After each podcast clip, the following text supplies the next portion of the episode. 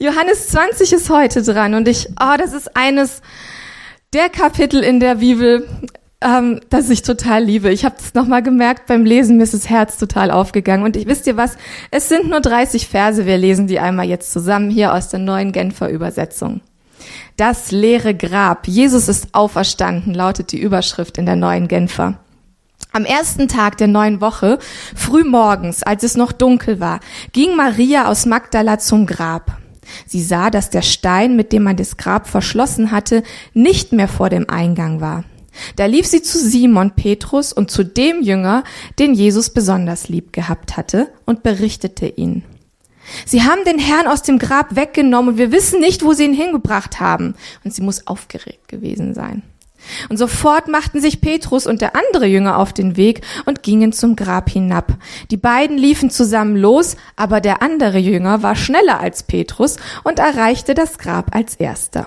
Er beugte sich vor, um hineinzuschauen und sah die Leinenbinden daliegen. Aber er ging nicht hinein. Simon Petrus jedoch, der inzwischen auch angekommen war, ging in die Grabkammer hinein. Er sah die Leinenbinden daliegen und sah auch das Tuch, das man dem Toten um den Kopf gewickelt hatte. Es lag zusammengerollt an einer anderen Stelle, nicht bei den Binden. Jetzt ging auch der Jünger, der zuerst angekommen war, ins Grab hinein und sah alles. Und er glaubte. Nach der Schrift stand es ja fest, dass Jesus von den Toten auferstehen würde, aber das verstanden sie damals noch nicht. Die beiden Jünger gingen nun wieder nach Hause. Maria aber blieb draußen vor dem Grab stehen, sie weinte. Und während sie weinte, beugte sie sich vor, um ins Grab hineinzuschauen. Da sah sie an der Stelle, wo der Leib Jesu gelegen hatte, zwei Engel in weißen Gewändern sitzen, den einen am Kopfende und den anderen am Fußende. Warum weinst du, liebe Frau? fragten die Engel. Maria antwortete, Sie haben meinen Herrn weggenommen und ich weiß nicht, wo Sie ihn hingebracht haben. Auf einmal stand Jesus hinter ihr. Sie drehte sich nach ihm um und sah ihn, erkannte ihn jedoch nicht. Warum weinst du, liebe Frau? fragte er sie. Wen suchst du? Maria dachte, es sei der Gärtner, weil es ist immer der Gärtner, und sagte zu ihm, Herr, wenn du ihn weggebracht hast, dann sag mir bitte, wo du ihn hingelegt hast, dann hole ich ihn wieder. Maria, sagte Jesus. Da wandte sie sich um und rief Rabuni. Das bedeutet Meister. Und Maria gebrauchte den hebräischen Ausdruck. Jesus sagte zu ihr, halte mich nicht fest, ich bin noch nicht zum Vater in den Himmel zurückgekehrt. Geh zu meinen Brüdern und sag ihnen, dass ich zu ihm zurückkehre, zu meinem Vater und eurem Vater, zu meinem Gott und eurem Gott.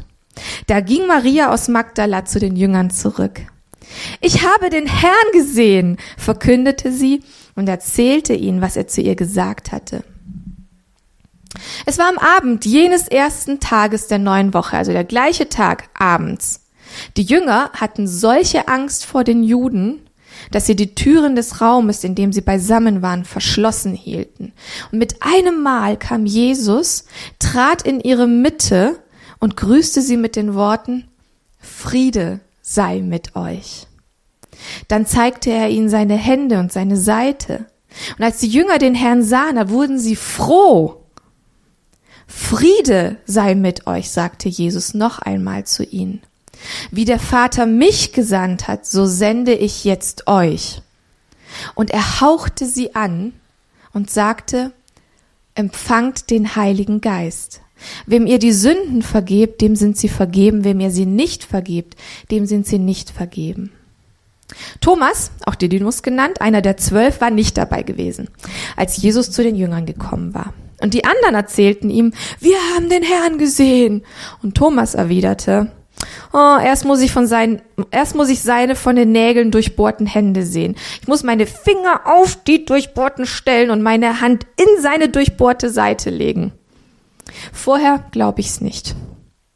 Acht Tage später, acht Tage später wohlgemerkt, waren die Jünger wieder beisammen und diesmal war auch Thomas dabei.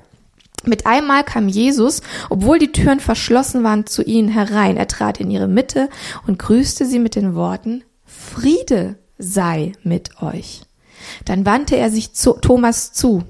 leg deinen Finger auf diese Stelle hier und sieh dir meine Hände an, forderte er ihn auf. Reich deine Hand her und leg sie in meine Seite und sei nicht mehr ungläubig, ungläubig, sondern glaube. Und Thomas sagte zu ihm, mein Herr und mein Gott. Jesus erwiderte, jetzt wo du mich gesehen hast, glaubst du, glücklich zu nennen sind die, die nicht sehen und trotzdem glauben. Jesus tat in der Gegenwart seiner Jünger noch viele andere Wunder, durch die er seine Macht bewies, die aber nicht in diesem Buch aufgezeichnet sind.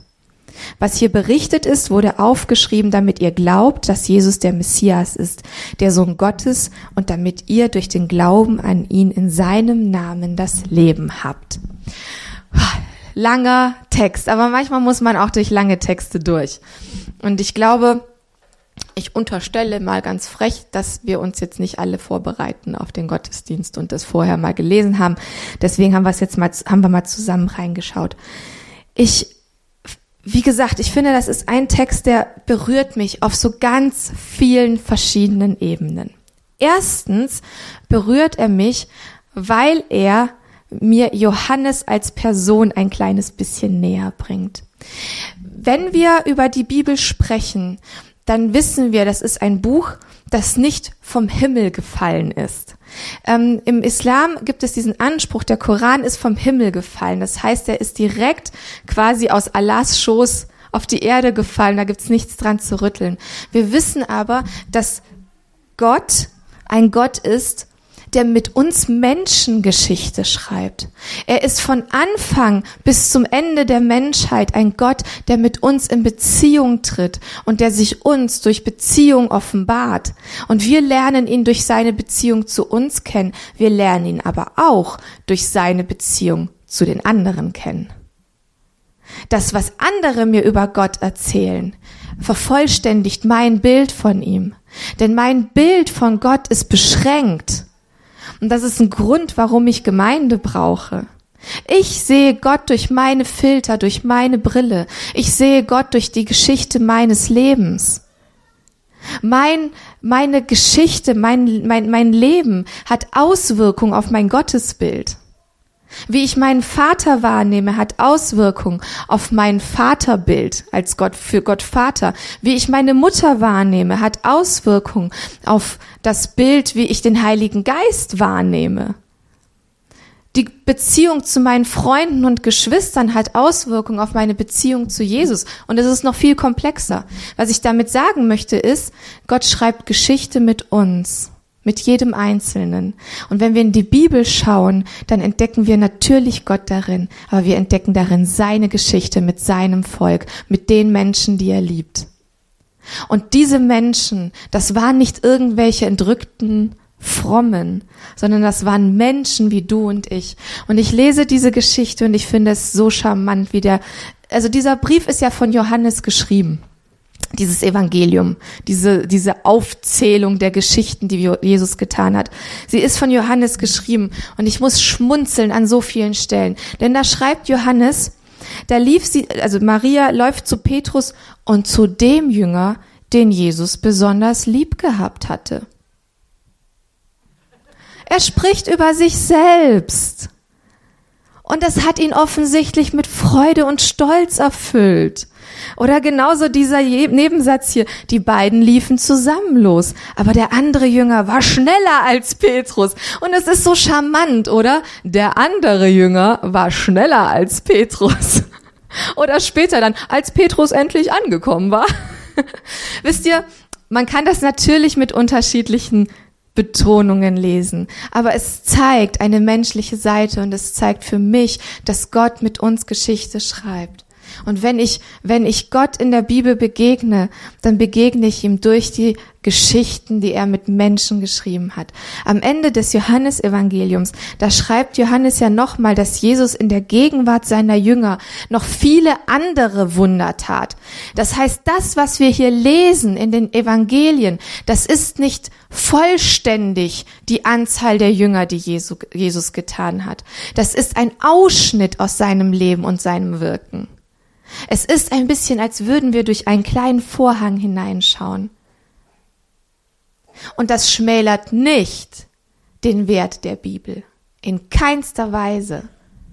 Sondern es zeigt uns, wie unfassbar facettenreich Jesus war und wie unfassbar facettenreich der Vater im Himmel ist. Es zeigt uns das Herz Gottes. Und ich finde es, es, es berührt mich deshalb so sehr, weil ich so aufgewachsen bin in dieser, in dieser Art von, naja, ähm, Losgelöstheit. Das waren die Leute der Bibel und die haben krasse Sachen erlebt. Und ich saß da und habe gedacht, oh, in mir ist eine Sehnsucht. Ich werde das aber nie erleben, weil ich lebe nicht zu Jesu Zeiten. Und das stimmt aber nicht. Wir leben jetzt mit Jesus und der Heilige Geist, der lebt jetzt in uns. Und wir sind damit hineingenommen in Gottes Geschichte für diese Welt. Die ist nicht zu Ende. Denn Gottes Wirken und seine Geschichte wird nicht zwischen zwei Buchrücken gepresst sondern Gott schreibt auch heute noch Geschichten. Er ist heute noch dabei zu wirken. Er ist heute noch der lebendige Gott, der zu dir spricht und zu mir spricht. Und das, was wir da haben, jetzt habe ich hier keine Bibel, wir müssen mal so eine Alibi-Bibel hier herlegen, damit ich die so hochhalten kann, so ganz theatralisch. Aber das, was wir da lesen, das ist die Referenz für uns. Ja, komm, kann halt einmal so. Das ist die Referenz für uns, die unsere Geschichte ähm, widerspiegelt, die uns hilft, unsere Geschichte auch mit einzuordnen. Und das ist etwas, das holt mich immer wieder so ab, zu merken, hey, ich bin Teil dieser Geschichte, die Gott schreibt. Ich gehöre da mit rein. Meine Geschichte mit ihm gehört da mit rein. Und das, das berührt mich zutiefst. Es berührt mich zutiefst, dass Gott mir diese Würde schenkt. Und damit sind wir beim Thema Würde. Es berührt mich, dass Jesus in seinem, in seinem Tod und in seiner Auferstehung Würde für Menschen herstellt. Und es hat mich zutiefst berührt schon als Kind, dass es eine Frau war, die seine Auferstehung verkündigt hat. Halleluja. Wisst ihr, ich bin als Kind mit diesem, mit diesem Gedanken aufgewachsen, als Frau immer ein bisschen weniger wert zu sein. Es war nicht so, dass man mir das so an den Kopf, na doch. Doch, es gab Situationen, wo man mir das an den Kopf geschmissen hat, fällt mir gerade ein. Und ich weiß, dass einige Leute hier sind, die damit auch aufgewachsen sind und die da einen Schmerz mit sich tragen. Nämlich diesen Schmerz des Männer sind ein bisschen mehr wert. Und ich glaube, dass Gott uns aber da eine neue Verbindung schenkt. Denn Jesus stellt da wieder etwas her, was der Feind zerstört hat. Und ich finde, mich berührt es, welchen Wert Jesus hier einer Frau schenkt. Einer Frau, die einen Ruf hatte. Ah, die. Die Maria. Ach so. Das Witzige ist, selbst Atheisten, die nichts mit der Bibel zu tun haben, Maria Magdalena kennt jeder. Witzig, oder? Ist der Ruf erst ruiniert, lebt sich ziemlich ungeniert. Und das über Jahrtausende hinweg. Diese Frau hatte einen Ruf. Und er gibt ihr die Würde, dass sie diejenige ist, die seine Auferstehung verkündet. Er gibt ihr die Würde, sie zu den Männern hinzuschicken und es denen zu sagen. Und das ist ein absoluter Gamechanger, liebe Leute. Wir leben heute nicht mehr in diesen patriarchalen Strukturen, aber es, es war zu der Zeit tatsächlich nicht so, dass Frauen diese Rechte hatten. Und Jesus stellt Würde wieder her. Er stellt Würde wieder her und das berührt mich so sehr. Und ich weiß, wenn Menschen mir meine Würde absprechen möchten, dann weiß ich, ich möchte mich nicht vor ihnen verteidigen, ich möchte nicht meine Ellbogen ausfahren, weil ich weiß, ich kann zu Jesus gehen, der mir die Würde schenkt. Und, und ich glaube, dass Frauen in diesem Fall ja nur ein Symbol sind. Also nein, versteht das nicht falsch. Er hat es einer Frau anvertraut, aber er hat ja bei so vielen anderen Randgruppen Würde wiederhergestellt bei denen, die aussätzig waren, die außerhalb der Stadt leben mussten, die nicht Teil am gesellschaftlichen Leben haben durften und die damit eigentlich zum Sterben verdammt waren. Sie hatten niemanden, der sie versorgt. Kinder hatten die Rechte nicht. Und Kinder wurden damals sehr früh schon in Erwachsene, also sehr früh schon erwachsen und sehr früh schon mit Verantwortung betraut. Und Jesus gibt Kindern Würde. Er sagt, hey, die haben genauso ein Anrecht, zu mir zu kommen. Und wisst ihr, was ich daraus lese, ist, dass Jesus unsere Gesellschaft wiederherstellen möchte, indem er Menschen Würde zuweist, die von anderen nicht gesehen werden oder die von anderen vielleicht klein gemacht werden wollen.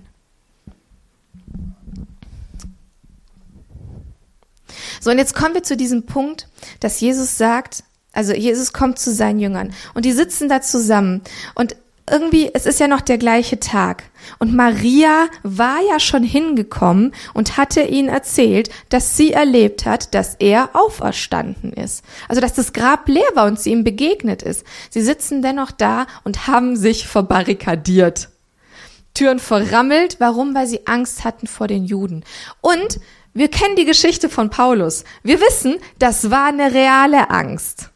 Das war nicht so, dass man denken kann, noch die Schisser. Was haben die denn die Türen zugemacht? Hallo, Jesus doch auch verstanden. Sondern das war für sie eine reale Angst. Das war für sie eine reale Bedrohung. Ich habe zum Beispiel als Kind erlebt, was es bedeutet, heimlich Christ sein zu müssen. Ich weiß nicht, ob einige von euch das kennen. Ich weiß nicht, wie das zum Beispiel in der ehemaligen DDR war, aber ich, ich bin in Rumänien geboren und ähm, als, als ich klein war, weiß ich, dass mir einge, wirklich eingetrichtert wurde, wirklich vorsichtig zu sein, was ich von meinem oder von unserem Glauben erzähle. Unsere Nachbarn wussten das. Und dennoch weiß ich, dass es ein paar Situationen gab, bei denen meine, meine Großeltern richtig Angst hatten, weil sie dachten, ähm, es war, glaube ich, ein Hauskreis. Es waren viele Christen zusammen und es klingelte an der Tür. Und ich weiß, es wurden alle still und es saßen alle ganz starr da. Jetzt war es aber nur ein Nachbar, der sich irgendwas leihen wollte. Also dieses, dieses bedroht sein, das ist eine reale Angst. Und jetzt kommt Jesus herein in diese Situation, wo die alle noch schockstarr sind und sie es noch teilweise ja noch nicht kapiert haben, wie Johannes schreibt. Die haben noch nicht verstanden, was abgeht. Und sie waren irritiert, sie haben ihn sterben gesehen auf wirklich schmachvolle Art und Weise. Und Jesus kommt da rein und sagt, Friede sei mit euch. Und ich stelle mir vor, ich habe wirklich Angst und ich bin traumatisiert von Erlebnissen. Und er kommt rein und sagt, ja, Friede sei mit dir, liebe Völke. Da würde ich vermutlich aus meiner Reaktion sagen, sag mal, hast du sie nicht mehr alle? Ich habe hier richtig Schiss in der Box und ich bin fertig mit den Nerven und du kommst rein und sagst Friede. Ich erwarte hier, dass hier mal was geht. Ich erwarte hier, dass, dass die Römer besiegt werden oder was auch immer. Aber Jesus bringt etwas völlig anders. Er bringt überhaupt nicht eine Umkehrung der Situation. Die Situation war denn nämlich danach immer noch dieselbe. Paulus hat danach immer noch die Christen verfolgt. Die Pharisäer waren immer noch darauf aus, die Christen wirklich auszumerzen. Die Situation blieb gleich, aber was bringt Jesus in diese Situation hinein? Er sagt, Friede sei mit euch. Und er haucht sie an. Nee, er, zuerst sagt er, so wie mein Vater mich gesandt hat, sende ich jetzt euch. Und wir wissen alle, wie Jesus geendet ist. Und er sagt, dennoch Friede sei mit euch und ich schick euch jetzt raus, so wie mein Vater mich geschickt hat. Das, was ihr mit mir erlebt habt, das werdet ihr weiter erleben. Das werdet ihr weiter erleben. Friede sei mit euch und er haucht sie an und sagt, empfangt den Heiligen Geist. Er haucht sie an, er schenkt ihnen diesen Atem, aus dem alles entstanden ist. Ruach, aus dem die Welt entstanden ist. Ruach, der am Anfang schon da war. Er haucht sie an und schenkt ihnen sich selbst. Er haucht ihnen den Atem Gottes ein. Und er schenkt ihnen Frieden, der die Situationen übersteigt. Deine God Story hat mich sehr berührt, Jana. Die Situation deiner Mutter ist immer noch dieselbe, sie ist immer noch blind. Aber der Friede, den sie darin erfährt, setzt sie frei, Menschen zu Jesus zu führen. Und Friede, den Jesus schenkt, ist mehr als einfach nur, ja, chill mal dein Leben. Das ist mehr als einfach nur, ah, ich lege jetzt die Füße hoch und mach mal ein bisschen langsam. Friede, den Gott schenkt, es ist ein übernatürlicher Aspekt, denn er ist offensichtlich damit verbunden, dass der Heilige Geist ihn bewirkt. Er sagt, Friede sei mit euch und haucht ihnen den Heiligen Geist ein, der diesen Frieden freisetzt. Und ich merke immer wieder, wenn ich selber versuche, Frieden herzustellen, zur Ruhe zu kommen, dann ist das immer so ein, ein Moment, der verpufft. Drei Minuten später habe mein, mein Cholesterinspiegel explodiert und mein Adrenalinspiegel explodiert und wahrscheinlich denkt sich mein Herz, komm, wir machen alles jetzt mal neu hier. Es ist etwas, was nicht anhält. Gottes Frieden der sich durch den Heiligen Geist in unserem Leben ausbreitet, hat eine andere Qualität, die nicht abhängig ist von unseren Situationen. Und wisst ihr, das Schöne ist, ich habe vorhin gesagt, wir erleben Gott in den Geschichten anderer. Und das ist das, was Christen auf der ganzen Welt bezeugen, dass Gott einen Frieden schenkt, der die Situationen überwindet. Die Situationen mögen gleich bleiben, aber Gottes Friede ist dennoch real.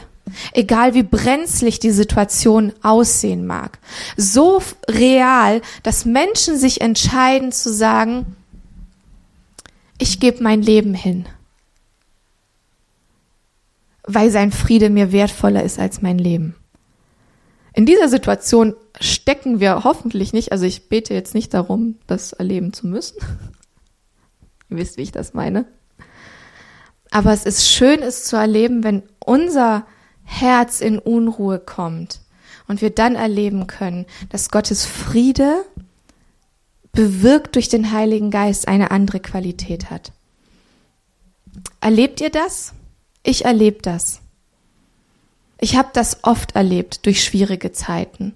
Ich habe es erlebt, wenn mein Leben auseinanderzubrechen drohte. Ich habe es erlebt, wenn, wenn Träume nicht in Erfüllung gingen. Ich habe es ja schon ein paar Mal erzählt. Wir haben sehr lange auf unser erstes Kind warten müssen.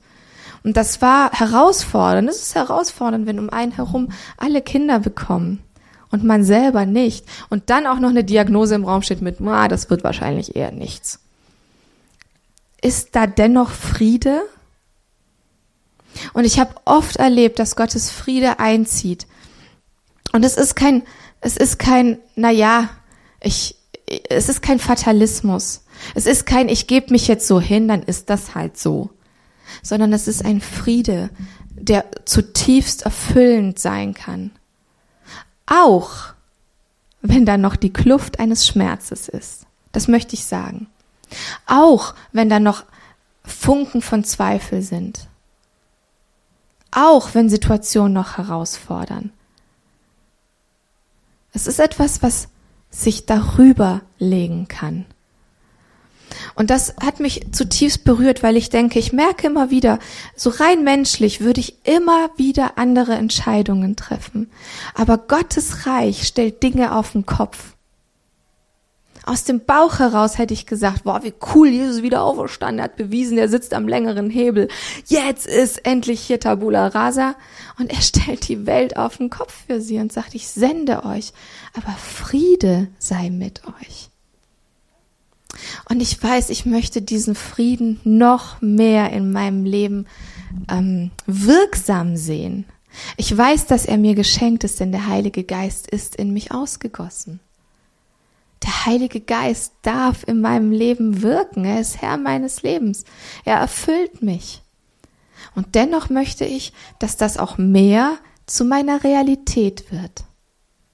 Und deshalb ist es immer beides. Das eine ist das, was Gott tut. Gott schenkt es komplett.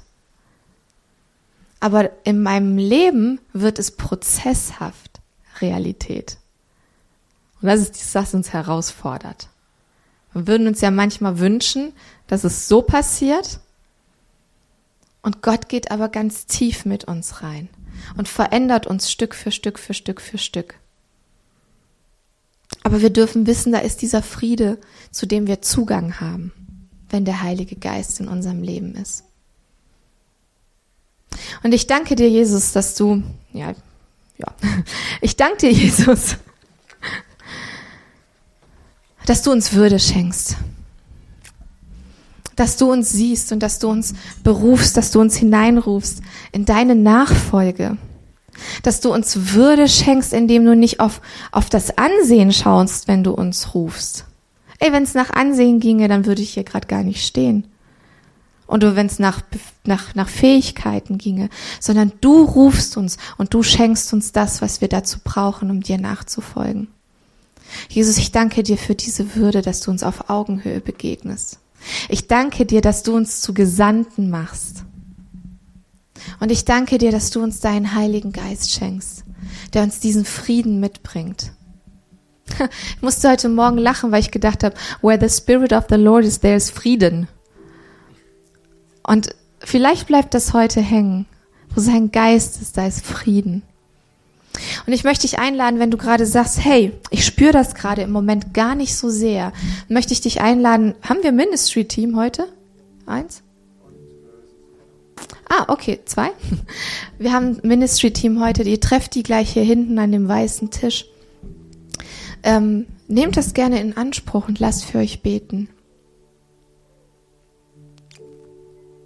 Und ich habe heute Morgen auch so auf dem Herzen, mm, ich weiß, das ist so ein bisschen, bisschen tricky, weil ich glaube, wenn wir Jesus annehmen, dass dann Jesus Herr unseres Lebens ist. Ich glaube aber, dass das Wirken des Heiligen Geistes tatsächlich nochmal neu freigesetzt ist, wenn man den Heiligen Geist empfängt. Und wenn jemand heute Morgen hier ist und sagt, das habe ich noch nie gemacht und ich habe da noch gar keinen Zugang zu, dann möchte ich dich auch einladen, zum Ministry-Team zu gehen. Die beten gerne mit dir, dass das geschieht. Ich gehe jetzt gar nicht groß theologisch darauf ein, aber Heiliger Geist, komm beweg heute Morgen diese Zeit im Worship jetzt. Wir wollen vor deinen Thron kommen, Vater. Wissen, dass wir deine Kinder sind. Jesus sagt, wir sind seine Brüder und Schwestern. Wir sind deine Kinder. Wir sind deine Erben. Danke, dass du uns annimmst. Danke, dass du uns veränderst. Danke, dass das, was wir mitbringen, von dir verändert und verherrlicht wird. Heiliger Geist, komm und tu, was dir gefällt. Amen.